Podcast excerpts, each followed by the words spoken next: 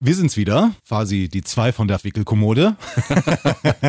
Christian Goldner, äh, Timo Hartmann. Und in Podcast Folge 2. Warum kann man es beim Namen keinem Recht machen? Müssen Männer unbedingt mit in den Kreissaal? Und wie läuft das eigentlich wirklich mit dem Geburtsvorbereitungskurs? Lass das mal die Papas machen. Wir haben tatsächlich zusammen Atemtechnik geübt. Die Hecheltechnik ist äh, von gestern. Das soll man auf keinen Fall mehr machen.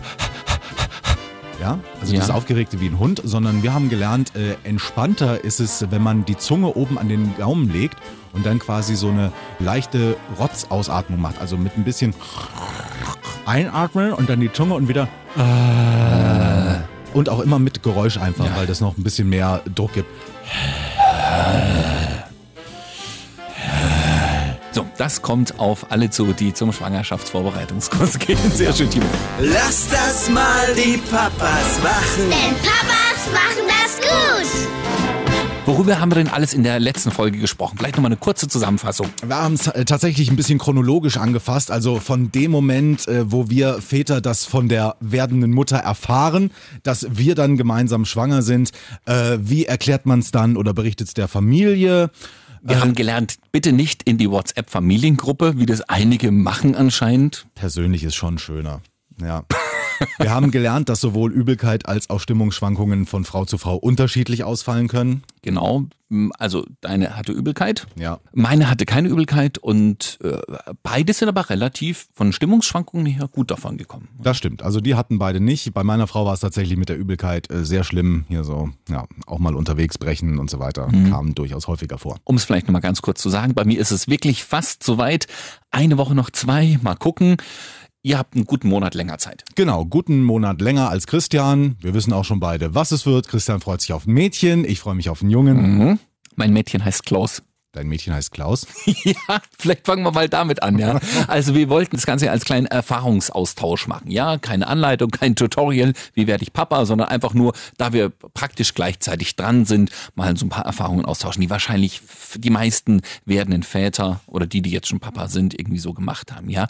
Ich hätte tatsächlich gerne auch Jungen genommen. Ich sag's jetzt mal, wie es ist. Ja, da bin ich jetzt mal so. Wir wollten ehrlich sein. Ja. Ich freue mich super auf das Mädchen. Wir haben auch schon einen Namen.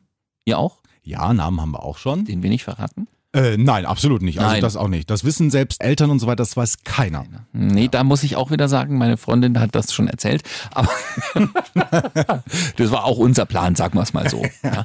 Aber man muss dem Projekt ja einen Namen geben. Du hast ja gesagt, ähm, du hast einiges an Literatur gelesen, wie man das so anstellt. Steht das auch so drin, dass man da so einen Projektnamen sich. Nee. Nee, das tatsächlich nicht. Also einen sogenannten Projektnamen gab es nicht. Also wir hatten eigentlich schon, bevor wir überhaupt ans Kinderkriegen rangegangen sind in der praktischen Form, haben wir in der Theorie äh, schon über Namen gesprochen oder überlegt, wie es denn dann heißen könnte, das Endprodukt. Mhm, okay. Ja, ne, das haben wir auch gemacht. Irgendwann mal überlegt. Wir haben uns tatsächlich jetzt umentschieden, aber das ist schon wieder eine ganz andere äh, Geschichte. Ja.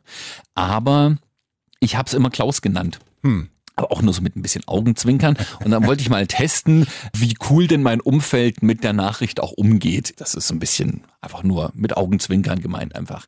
Weil ja, ich hätte auch einen Jungen genommen. Ich freue mich super auf das Mädel, aber bis es mal geschlüpft ist, heißt es Klaus. Es ist so, ja. Und alle so, mach doch keinen Quatsch. Und hey, Christian, das kannst du doch nicht, das wird doch ein Mädchen. Und die Zeitung mal nicht so zu dem Kind. Auf dem Ordner, den wir angelegt haben, wo alle Unterlagen drin sind, steht was drauf? Was für ein Name? Hm? Klaus. Ah, natürlich. Ja. Das ist so. Ja. Zwei Wochen noch. Jetzt machst du mir ein schlechtes Gewissen, Warum? anders als in der ersten Episode. Äh, für was habt ihr schon einen Ordner angelegt? Ach, vielleicht kann man das mal sagen, ja. Also, ähm, ihr seid verheiratet, Ja. wir noch nicht, ja. Es ist ähm, ein uneheliches Kind in diesem Fall. Und da muss man tatsächlich ein paar Dinge mehr erledigen Ah, vorab okay. am Amt, als wenn man verheiratet ist. Muss man sich natürlich auch erstmal so einfuchsen. Da gab's auch übrigens die schlimmsten Ratschläge von außen, ja. Du musst das Kind adoptieren dann, sonst ist es nicht deins. Ja, das haben wir. Ich, Wer hat mir das erzählt? Ich weiß es gar nicht mehr. Ich dachte, nee, das kann doch irgendwie nicht sein. Also ich meine, ich habe es gezeugt, dann wird es wohl auch mein Kind Ja, sein. biologischer Vater und das wird doch eingetragen. Richtig? Nein, es wird nicht eingetragen. Nein? Wenn du nicht vorher am Amt warst, steht auf der Geburtsurkunde zum Schluss drauf, Vater unbekannt oder vaterlos, irgendwie sowas steht da drauf. Das kann man aber eben umgehen, indem man vorher, in Weimar ist es, aufs Jugendamt geht. Die sind da sehr freundlich, das muss ich auch sagen. Nochmal Grüße. Aber man muss da tatsächlich zwei Urkunden sich bestenfalls ausstellen lassen. Und zwar ist das einmal die gemeinsame Sorgerechtserklärung und dann muss man die Vaterschaft anerkennen. Ah, okay. Frau muss dabei sein, Mann muss dabei sein, Frau und Mann müssen gleichzeitig sagen, ja, das ist der Papa. Guck mal, da also ist es tatsächlich bei Verheirateten einfacher. Ja. Wir nehmen das Familienstammbuch mit in die Klinik und dann ist die Sache quasi auch schon geritzt. Ja. Nee, das ist also tatsächlich bei Unverheirateten ein bisschen äh, anders. Und nachdem man dann die Vaterschaft anerkannt hat, gibt man noch eine gemeinsame Sorgerechtserklärung ab. Dann ist man sozusagen für das Kind wie verheiratet. Ah, ja. Also auch so Sachen, was, keine Ahnung, zum Schluss das Erbe oder äh, wer sich um wen kümmern muss, Mhm. wenn das, dem Kind was passiert, dem Papa was passiert, da bin ich jetzt sozusagen gleichgestellt, wie, wie, wie ein Ehemann, sag ich mal. Okay. Wo waren wir stehen geblieben, als wir äh, abgedriftet sind, äh, schon zum Thema Unterlagen und eigener Ordner für das Baby schon? Überleg mal, der Klaus für Klaus. geht schon vorm Schlüpfen eigentlich los. Ja, äh, genau, Klaus, äh, so wird es ja am Ende dann nicht, Nicht heißen. heißen. Ja. Was war denn das bei euch für ein Prozess, diese Namensfindung? Also war es relativ einfach? An was habt ihr euch orientiert? Also wir sind wie lange jetzt schon zusammen? Zehn Jahre? Hm. Noch unverheiratet. Lotterleben. Ja? Sodom und Gomorra. Aber da hat man sich natürlich schon irgendwann vorher mal drüber unterhalten, möchte man zusammen eine Familie gründen, ein Baby haben, zwei, drei, fünf Kinder. Bitte? Nein, so viel nicht. Aber äh, darüber spricht man natürlich, bestenfalls mal, wenn man so lange zusammen ist. Und dann kommt man auch zwangsläufig aufs Thema, wie, wie soll es denn dann heißen, wenn wir mal ein Kind zusammenkriegen? Also wir haben uns schon vorab drüber unterhalten. Meine Freundin hat da irgendwie, wie soll ich sagen, eine gute Herangehensweise und hat immer so die Namen von ihrer Urgroßmutter und für ihre Großmutter so im, im Kopf gehabt oder die Zweitnamen, einfach um es ein bisschen weiterzutragen, das Ganze. Und wir haben uns eigentlich auch äh, darauf geeinigt, dass es jetzt kein hypermoderner Name wird. Ich meine, aktuell ist es ja tatsächlich wieder im Trend auf die guten, alten, bewährten ich will nicht sagen deutschen Namen, aber die so, also meinst du, das ist ja wie ein bisschen 50er, 60er, das, Das ist stimmt, ja tatsächlich Klassisches, ja. in, ja, sowas wie, keine Ahnung, Emil oder Ingrid. Ingrid. Der wird's jetzt nee, nicht. Ingrid nicht, aber, Ja. aber das geht auch wieder, tatsächlich, ja. Wenn man sich auch die Namensliste anguckt, da ist sowas wie Paul drin oder so. Das ist, finde ich, klassisch, kurz, nicht aufwendig, nicht Chantal. Ja. Ich hoffe, ich trete dir damit jetzt nicht auf die Füße. Nein, um Gottes Willen. Na, okay. Also, äh, es wird ja- nicht Chantal. Nein, es wird nicht Chantal. Achso, da kriegst du einen Jungen, ja. Entschuldigung, es wird auch nicht Emil. Es wird auch nicht Klaus. Es wird auch nicht Klaus. Oh, bei Emil hat er gerade gezuckt. Nein, Nein. Auch das nicht. Ich verrate auch nicht die Silben. Ich verrate wirklich gar nichts, aber bei uns war es so. Ich verrate irgendwann was. Ich sage es dir. okay. Ja, wir machen das, damit, damit alle, die uns zuhören, auch die dritte Folge hören. Oh. In der dritten Folge verrate ich, wie viele Buchstaben der Name hat. Wie heißt das bei der Serie immer? Ein Cliffhanger. Ein Cliffhanger, genau. Nee, also bei uns war es tatsächlich so, wir haben uns über alles mögliche Gedanken gemacht. Was sind so die Lieblingsurlaubsorte? Ui. Was sind die Lieblingsserien? Gibt es da irgendjemanden, der heißt wie der Lieblingsschauspieler oder der Rollenname und so weiter? Bei uns äh, hat es zehn Minuten gedauert. Okay. Zum Schluss dann. Wir haben auch immer noch zwei oder drei so zur Auswahl, denn ich habe gesagt, und das hat meine Freundin netterweise bestätigt, ich möchte das Kind schon erst einmal wenigstens sehen, bevor ich sage, es wird so heißen. Also innerhalb eines Abends war das bei uns dann auch geritzt. Wir haben dazu auch keine Bücher gewälzt und so weiter, nicht ins Internet geguckt, sondern einfach mal überlegt und dann war die Sache innerhalb von einem Abend, war die dann Mhm. auch klar. Also sowohl für den Fall Mädchen als auch für den Fall Junge. Aber das Namensthema ist ein großes Thema. Oh ja. Da machen ja viele von wegen, ah, das darf nicht heißen wie das Kind einer Freundin, eines Freundes, bekannten Verwandten oder irgendjemand, den man kennt, den man nicht leiden kann. Wie ist das so? Habt ihr das auch schon ausgeschlossen, sowas, oder? Absolut. Also ich habe auch so drei Namen in den Raum geworfen von Jungen, als es dann konkret wurde, wir kriegen Jungen, das und das. Und meine Frau dann, ach nee, so hieß mal ein Klassenkamerad von mir, das war ein ganz blöder Hund und äh, deswegen ist der ausgeschieden. Also wie du gesagt hast, so No-Go-Namen waren natürlich auch dabei. Wobei ich sagen muss, es äh, wäre für mich jetzt kein Problem, wenn mein Kind heißt wie das Kind einer guten Freundin. Wenn ich den Namen trotzdem gut finde, dann ist das eben so. Ich, ich glaube, da sind auch gerade in den letzten 10, 20 Jahren ja Namensbildungen entstanden, die äh, zum Schluss, ich weiß nicht, nicht schön sind. Ja, nur damit sie außergewöhnlich sind. Oder? Was wir uns tatsächlich noch überlegt haben, beziehungsweise ich, aber das liegt, glaube ich, einfach äh, daran, dass ich hier äh, im Radio arbeite. Ich habe tatsächlich auch auf den Klang des Namens geachtet. Was zum Beispiel bei mir gar nicht gehen würde mit dem Nachnamen Hartmann und es wäre ein Mädchen geworden, wäre eine Sarah. Sarah Hartmann, das ist einmal mit dem Sahara, kommst du irgendwann ins Trudeln. Ja. Also ich habe tatsächlich fürs Radio einen relativ komplizierten Nachnamen mit Geutner. Den kennt man einfach nicht so, den kann man auch irgendwie schlecht am Telefon verstehen und so. Da ist es fast egal, wie der Vorname ist. Das wird mit dem Namen, Nachnamen dazu. Oh, das ist übrigens auch, wir haben uns darauf geeinigt, wie, welchen Nachnamen. Das ist ja bei euch wahrscheinlich einfacher. Ne? Genau, weil auch verheiratet, da ist dann einfach festgelegt, ja, kriegt den Namen des Mannes. Mhm. Ich hätte niemals verlangt, dass das Kind meinen Nachnamen bekommt, da wir ja noch nicht verheiratet sind. Also da wäre ich nie auf die Idee gekommen zu sagen, nee, nee, nee, nee, nee, das, ich bin der Mann, das muss so sein, das kriegt äh, meinen Nachnamen. Das hat tatsächlich meine Freundin vorgeschlagen. Ich muss auch sagen, jetzt hängt das Damoklesschwert Heirat natürlich über meinem Kopf. Vielleicht wollte sie das damit auch ein bisschen andeuten. Ich will es nicht, äh, ich glaube, es ist so. Ja, Ja, aber dass da- sie sagt, das wird Goldner heißen, dann müssen wir auch irgendwann heiraten. Aber dazu aus verheirateter Sicht auch ganz interessant, ist wirklich nur so eine kleine Lappalie. Aber das Kind kann wirklich nur nach dem Vater heißen, weil meine Frau zum Beispiel hat ja einen Doppelnamen. Also die hat meinen Namen und ihren Familiennamen.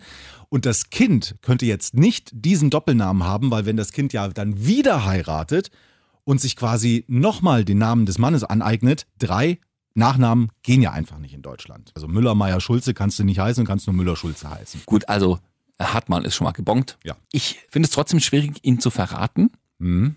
Und zwar habe ich das Problem damit, dass die meisten einem einen Namen ganz schön schlecht reden. Irgendwie hast du die Erfahrung schon mal gemacht?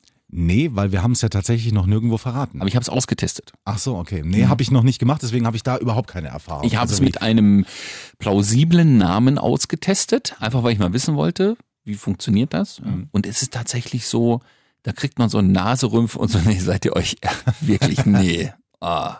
Hm. Und das finde ich doof. Und dann habe ich mir gedacht, okay, dann kriegt er das auch nicht gesagt. Ja. Ich meine, ich habe jetzt kein Problem damit zu sagen, es wird ein Mädchen, es wird Greutner mit Nachnamen heißen. Ich hätte auch den Vornamen gesagt, ja. Aber erstens, wir wollten es uns ja trotzdem noch ein bisschen offen halten. Und zweitens, man kriegt das malig geredet. Meinen Eltern habe ich jetzt auch gesagt, wie viele Buchstaben das hat. Okay. Und mein Vater, wirklich? Wirklich? Und da hat er den Namen noch nicht mal gewusst.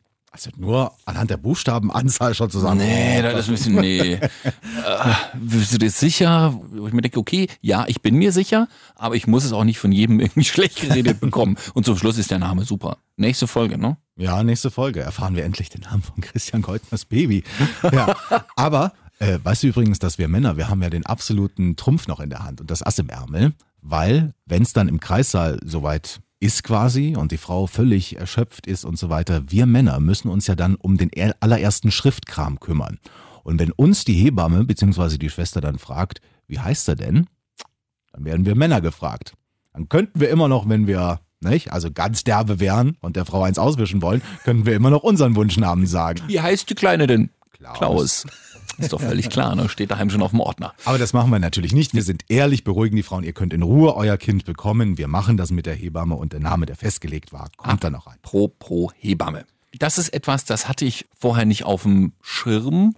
Ich habe mich damit auch nicht beschäftigt. Du hast ein Buch gelesen, aber ich habe jetzt nicht gewusst, für was, an welcher Stelle, ab wann, für welche Tätigkeit brauche ich die Hebamme. Ja klar, um das Kind auf die Welt zu bringen. Hm, Das ist, das ist mir schon klar. Aber sie kommt ja nun auch schon vorher. Bei euch auch? Habt ihr vorher eine? Vorher ja, aber da gehen wir quasi zu ihr. Also da gibt's die berühmten Kurse hier so mit Atemtechnik und wie wird gestillt, wie wird gewickelt und so weiter. Und danach, klar, logischerweise, wie das dann alle Hebammen machen, kommt sie danach. Aber es war im Vorfeld auch schon relativ ein Prozess, den wir sehr früh angefangen haben, weil da haben wir vom Hörensagen einfach schon erfahren oder auch äh, vom Buchlesen dann, um eine Hebamme muss man sich frühzeitig kümmern, weil die sehr, sehr viele Anfragen haben und wir wissen alle, es gibt auch nicht so viele Hebammen, weil sich der Beruf nicht mehr richtig lohnt. Es ging alles durch die Presse und äh, da war es tatsächlich auch für uns wichtig und wir haben das gerade noch so geschafft, da eine Hebamme zu bekommen. Also da auf jeden Fall frühzeitig drum kümmern. Den Tipp kann man auf alle Fälle geben. Wir haben uns frühzeitig gekümmert. Wir haben natürlich auch eine für die Nachsorge, die aber jetzt auch schon vorab ein paar Mal da war. Ja, so, sowas wie Akupunktur. Ja, hat meine Frau gegen die Übelkeit zum Beispiel bekommen. Und das ja. hat geholfen. Hat tatsächlich geholfen. Aber ihr ja. seid hingegangen. wir sind dann zu ihr gegangen. Ja, also wir hatten eine Hausbesuche, die ist auch sehr nett, aber man muss ja rechtzeitig das bekannt geben, also schon so ungefähr zwei, drei Monate nach der Zeugung, ja, muss man mal anrufen und sagen, hier hast du dann Zeit. Und ja, die hat auch Zeit. Aber trotz allem gibt's natürlich noch die Schwangerschaftsvorbereitung, den Kurs, ja. Das ist ja ein Mythos. Und ich hatte wirklich ein bisschen Bammel, ja. Dann, da gibt's ja tausend Klischees drüber, von wegen, pflücken Sie mit Ihren Schamlippen Grashalme. Kennst du das auch? Ja, ich kenne das auch und man lernt auch Begrifflichkeiten in diesen Kursen. Mhm. Also von denen habe ich noch nie gehört und sie sind vielleicht auch prägend für den Lauf der Ereignisse, möchte ich sagen. Also wir können ja mal ganz offen drüber reden, ne? Das ja, jeder, der sich den Podcast anhört, macht das ja freiwillig. Also so Geschichten wie Dammriss oder sowas, was halt bei der Geburt passieren kann. Oder also alle diese ekligen Dinge kommen ja auch auf den Tisch, aber man muss sich halt damit beschäftigen. Ja, damit man nachher auch dafür sorgen kann, dass es der Frau dann auch nach der Geburt relativ gut geht, muss man wissen, was da halt auch untenrum passiert. Ihr hattet eine andere Hebamme. Man merkt es daran. Also ich habe auch gedacht, ich muss jetzt da siebenmal, so lang geht der Kurs, Ja. siebenmal mitgehen und mir alles anhören. Aber die Hebamme hat gesagt, nein, der Mann muss genau einmal mitkommen und dann gibt's so eine richtig schöne Männerstunde. Also die Frauen waren trotzdem mit, aber das war eigentlich ganz cool, weil du hast dich auch mit den anderen Papas mal getroffen und ein Ja. bisschen quatschen können, so wie wir das jetzt ungefähr tun. So klang das dann auch. Aber sie hat sich für diesen einen Tag, an dem alle Männer mitgekommen sind, auch die Themen aufgespart, die den Mann wirklich betreffen und die ekligen Sachen weggelassen, wo sie sagt, das müssen die Frauen mal gehört haben, weil das wird denen passieren. Hm. Aber die Männer müssen auch nicht alles wissen. Die sitzen ja im Kreis halt dann auch nicht auf der falschen Seite. Okay, nee, also da ist unsere relativ offen, muss ich sagen. Also die erzählt den Männern auch gerne alles, was natürlich auch die Frau betrifft. Und wir als Männer waren dreimal mit dabei. Angefangen hat das Ganze mit einer Tour durch den Kreissaal. Also wir haben tatsächlich in der Stadt, haben wir uns schon mal als Gruppe gemeinsam mit Vätern und Müttern, haben wir uns den Kreissaal angeguckt. Das ist bei uns auch passiert, extra, aber das hatte mit dem Kurs nichts zu tun. Ja. Das stimmt. Ja. Und dann halt noch so Nachfolgetreffen, wo dann auch noch zweimal die Männer mit dabei waren, wirklich, wo es dann um diese Themen wie Stillen, Wickeln, alles Mögliche drumherum ging. Also wir sollten da schon relativ äh, viel mitkriegen. Mhm. Wir haben tatsächlich zusammen Atemtechnik geübt. Das wäre so auch so ein Klischee gewesen, das hätte ich im Kopf gehabt. Ja, das mussten wir machen. Kannst du es? Mach mal vor. Also wir haben zum Beispiel gelernt, die Hecheltechnik ist äh, von gestern. Das soll man auf keinen Fall mehr machen. Wie, Also wie ist die Hecheltechnik? ja, also Ja. das Aufgeregte wie ein Hund, sondern wir haben gelernt, äh, entspannter ist es, wenn man die Zunge oben an den Gaumen legt und dann quasi so eine leichte Rotzausatmung macht. Also mit ein bisschen einatmen und dann die Zunge und wieder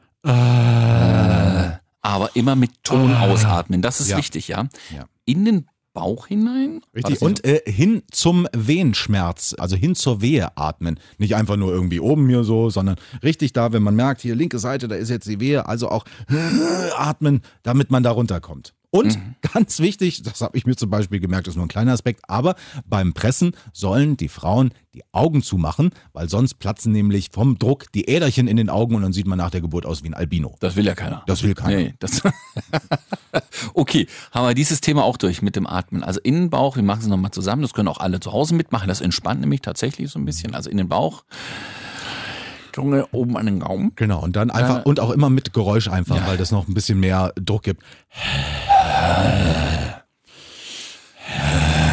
So, das kommt auf alle zu, die zum Schwangerschaftsvorbereitungskurs gehen. Sehr Ja. schön, Timo. Hattet ihr da übrigens einen Kurs Baby?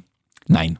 Ach, wir hatten, das muss ich tatsächlich noch ganz kurz erzählen. Wir hatten sowohl einen Kursbaby, das ist einfach äh, halt so eine Plastikpuppe, unten so ein Stoffkörper und äh, oben Plastikkopf.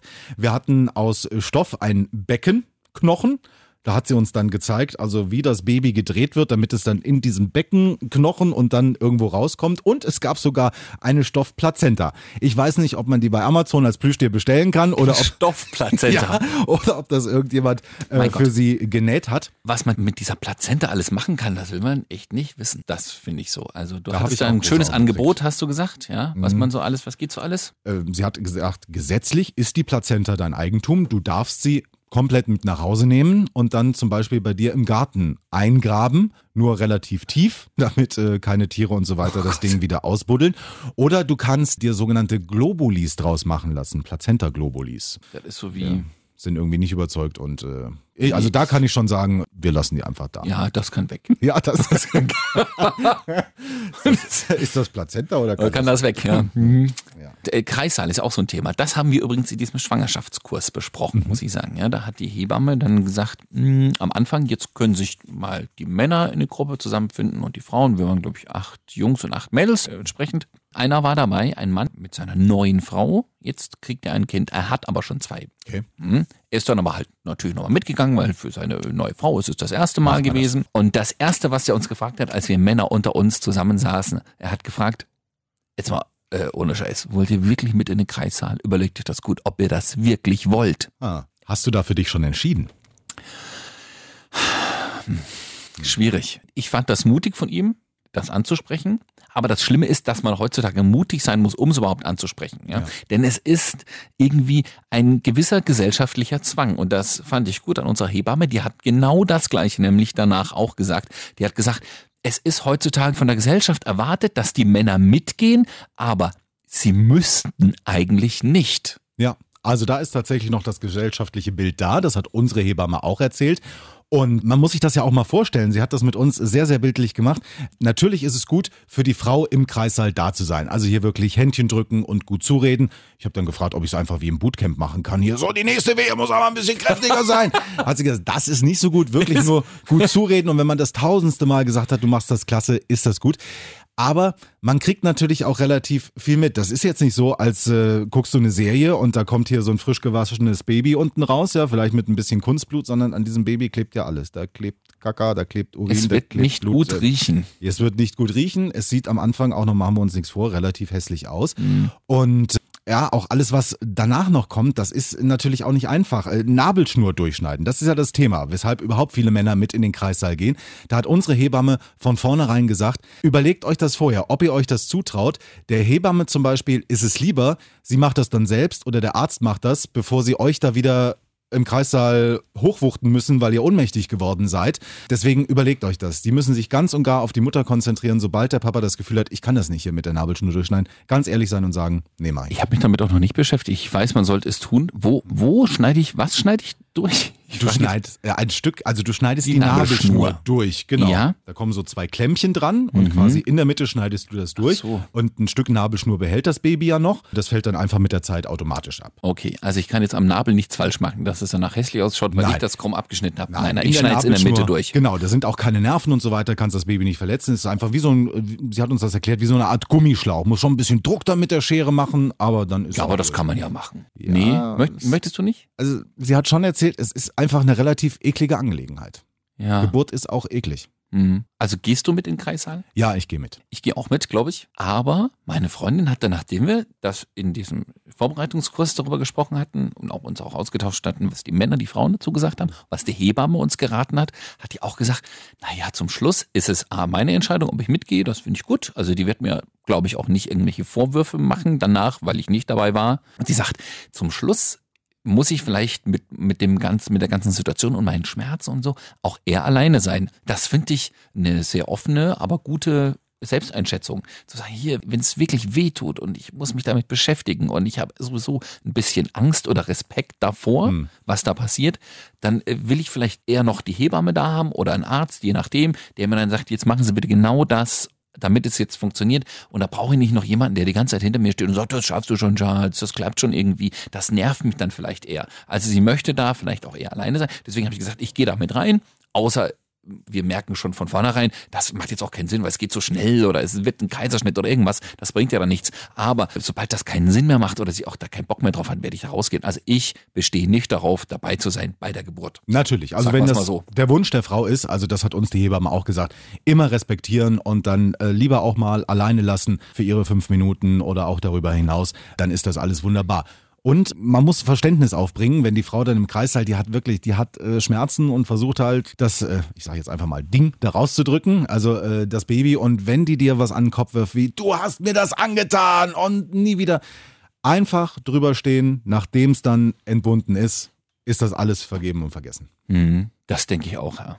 Schwangerschaftsvorbereitungskurs, da muss ich auch noch was sagen. Ich finde das krass, was in Deutschland überhaupt darum so ein, so ein Bohai gemacht wird um alles. Ich glaube, woanders ist das anders. Wir hatten lustigerweise einen Spanier da, Carlos. Ah, Carlos. Carlos war super, hat auch schon zwei Kinder mit seiner Frau, die er mit hatte, aber in, beide in Spanien bekommen. Die sind jetzt beide hierher gezogen und das erste Kind in Deutschland. Und man merkt schon, dass die nach zwei Kindern nochmal zum Schwangerschaftsvorbereitungskurs gehen. Das zeigt schon, dass das hier bei uns einfach anders läuft und viel mehr darum gebaut wird, um die ganze, das ganze Thema Schwangerschaft und Baby, als jetzt in anderen Ländern. Er hat gesagt, in Spanien ist das relativ easy.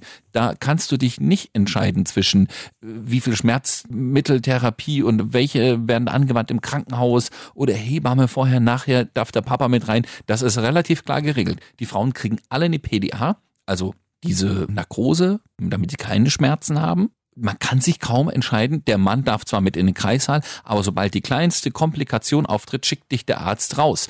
Und äh, irgendeine kleine Komplikation gibt es immer. Das heißt, in Spanien haben die Frauen keine große Wahlmöglichkeit und die Männer sind praktisch nie bei der Geburt dabei und da beschwert sich auch keiner drüber. Also die Diskussion, das ist wahrscheinlich doch was etwas Deu Deutsches.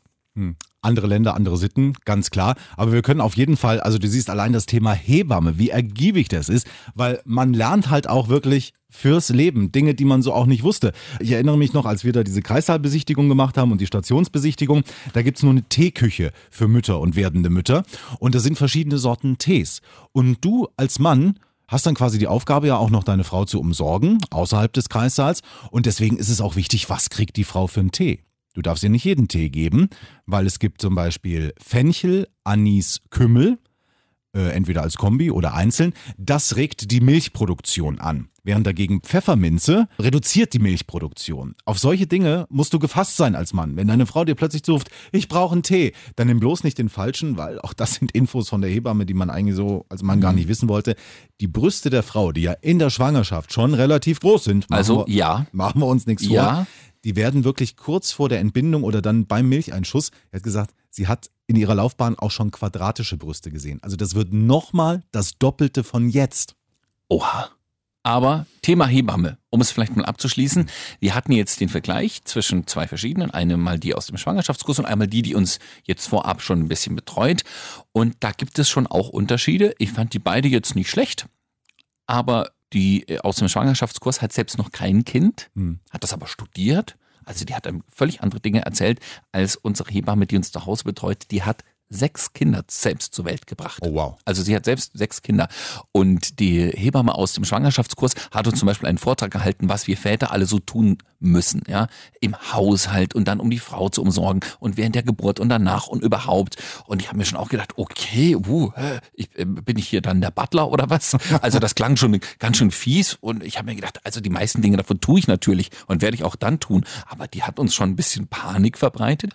Die Hebamme allerdings bei uns zu Hause, die schon sechs Kinder hat, der hat gesagt, ach, ihr zwei macht doch keinen Kopf, das klappt schon alles, ja. Also ist halb so schlimm. Ich habe da sechsmal hinter mir und mein, mein Mann und ich, wir haben super durchgestanden. Also die haben völlig unterschiedliche Dinge erzählt. Das fand ich irgendwie krass, ja. Irre, ja. Aber man muss danach schon ein bisschen Hausmann spielen, oder? Ja, absolut. Also das gehört ja dazu, weil wir haben auch gehört, beziehungsweise hat äh, uns die Hebamme das gesagt, die ersten zwei Wochen liegt die Frau meistens nur. Da gab es so einen schönen. Merksatz. Im Bett, am Bett, ums Bett. Erste Woche nur im Bett. Okay. Zweite Woche am Bett, also dann kann sie gerne mal, mal in die Küche schlappen und dann ab der dritten Woche mal meinetwegen nochmal runtergehen und Müll runterbringen. Aber spazieren gehen, wie man sich das so schön romantisch vorstellt, hier so, ach, äh, Säugling, Neugeborenes, jetzt gehen wir mal schön in die Stadt und Ja, führen uns mal aus. die erste Ausfahrt. Nein, nein. Das kann man schon tun, aber müssen wir Männer wohl alleine machen. Also da hatten wir auch eine Freundin, die gesagt hat, die natürlich auch Tipps bekommen hat, aber auch sofort raus wollte mit dem Baby. Die war dann irgendwie, glaube ich, in der ersten Woche gleich, ist sie mit dem Baby raus und äh, mal einkaufen gegangen und so weiter. Danach hat sie gesagt, das würde sie nie wieder machen. Also da ist wirklich die Empfehlung, ruhig, ruhig, ruhig, nichts anfassen. Nichts fürs Baby, sondern für die Frau zur Rückbildung, Ja. glaube ich. Also Genau damit so sich das es. alles wieder gerade rückt sozusagen. Ja. Aber wir Männer dürfen raus oder müssen dann auch in dem Fall. Da bin ich schon ein bisschen aufgeregt, muss ich jetzt sagen, ja. Also wenn ich jetzt alleine mit dem raus würde, Hm. Ja. so, ich weiß nicht, ich traue da meiner Freundin irgendwie ein bisschen mehr Umsicht und Sorgfalt zu. Ja, Wie geht's dir da? Nee, du denkst dir, ja, wenn ich das jetzt mal eine halbe Stunde alleine rumschipper, wird schon nichts passieren? Oder wie ist es das? Nee, nee, da bin ich, also ich bin ja relativ kräftig gebaut, muss ich sagen. Und ich habe dann auch so die Sorge, ich mache an diesem Baby was kaputt. Ja. Ich war auch im Vorfeld immer einer, wenn im Bekanntenkreis und so weiter, willst du nicht mal das Baby halten? Ich war immer einer, der gesagt hat, nee, muss ich nicht haben. Erstmal diese Haltetechnik, damit das Köpfchen nicht abknickt und du willst nichts falsch machen. Du hast das Gefühl, du machst was kaputt. Vor diesem Moment, wo ich dann wirklich täglich mit ihm umgehe, habe ich wirklich auch noch allergrößten Respekt. Wir haben uns jetzt irgendwie vor ein paar Wochen das Beistellbettchen ins Schlafzimmer gerollt. Also ich habe da Rollen unten rangebaut. Das ist auch schlau. Ne? Sowas macht man sich an den Kopf, wenn man nicht so viel Platz hat. Kann man ein Beistellbettchen ans normale Bett bauen und man kann es als Stubenwagen verwenden. Super Ah. schlau. Ja. Und das Baby muss man gar nicht rausziehen. Man Klasse. nimmt das einfach und schiebt das schon raus ins Wohnzimmer oder so. Das ist praktisch. Aber das war der Moment, wo ich mir dann gedacht habe, okay, wir haben übrigens auch die Seiten gewechselt, weil auf der einen Seite kein Platz war und das Baby natürlich auf die Frauenseite muss oder das Bettchen, ja, dann muss ich die äh, Seite wechseln zum Schlafen. Seitdem, na gut, ich habe jetzt, glaube ich, zehn Jahre auf dieser Seite geschlafen. Ich habe da so ein bisschen Probleme gehabt am Anfang und dann ist einem doch bewusst geworden, jetzt geht es los. Es gibt kein Zurück mehr. Es wird einfach alles anders. Also das kann nur niemand verhehlen, ja. Mhm. Spannendes Thema irgendwie. Ich bin durchaus aufgeregt, je mehr wir drüber reden. Aber es ist gut, dass wir drüber reden. Ne? Ein kleiner Austausch zwischen zwei werdenden Papas. Und falls Sie Anregungen oder Fragen haben, wenn Sie auch einfach mal Ihre Erfahrungen teilen wollen, papas.antennethüringen.de. Gehen wir gerne drauf ein und dann besprechen wir das hier. In der nächsten Folge gerne auch. Da wollte ich ja verraten, wie viele Buchstaben hat der Name meines Kindes? Ja, weil das anscheinend ja so ein, ein, ein gut gehütetes Geheimnis ist, aber jeder will es irgendwie wissen. Das ist die Frage, die am häufigsten kommt. Ich würde jetzt schon mal tippen, es sind mehr als zwei Buchstaben. Es sind mehr als zwei Buchstaben, aber nicht viel mehr. Oh, ein toller Cliffhanger, ja. Wie es heißt, äh, zur nächsten Folge. Dann würde ich auch gerne mal noch drüber sprechen. Man wird ja so ein halber Medizinprofi mit allem, was da an Begriffen rumgeworfen wird. CTG und PDA und Doppler-Ultraschall. Und man entwickelt sich, ob man will oder nicht, zum Superheimwerker. Du hast ja das Beistellbett schon angesprochen Ja. mit den Rollen unten drunter. Es kommt ja noch so viel mehr zum Aufbauen, Zusammenschrauben und also. Genau, müssen wir auf alle Fälle alles besprechen. Dankeschön, Timo. Dankeschön, Christian. Lass das mal die Papas machen. Denn Papas machen das gut.